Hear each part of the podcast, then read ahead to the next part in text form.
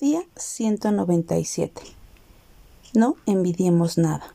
Proverbios 24.1 dice, No tengas envidia de los hombres malos, ni desees estar con ellos. Sabes, conocí la historia de una chica que vivía con sus padres, y a pesar de que ellos eran extremadamente pobres, a ella no le hacía falta nada. Sin embargo, la chica siempre se sentía infeliz, porque envidiaba las cosas materiales que tenía una de sus amigas. Quería tener lujos, joyas, dinero y más. Un día conoció a un hombre que le prometió la vida que ella soñaba, y después de una corta relación se fue a vivir con él.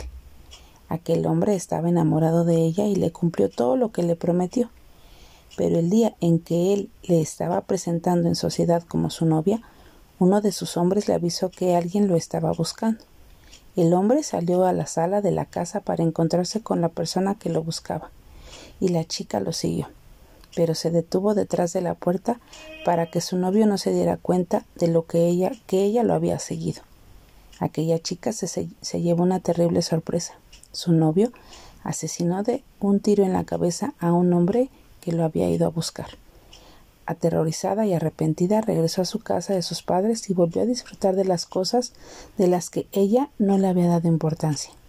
Había aprendido una lección no tener envidia de los hombres malos y tampoco desear estar con ellos.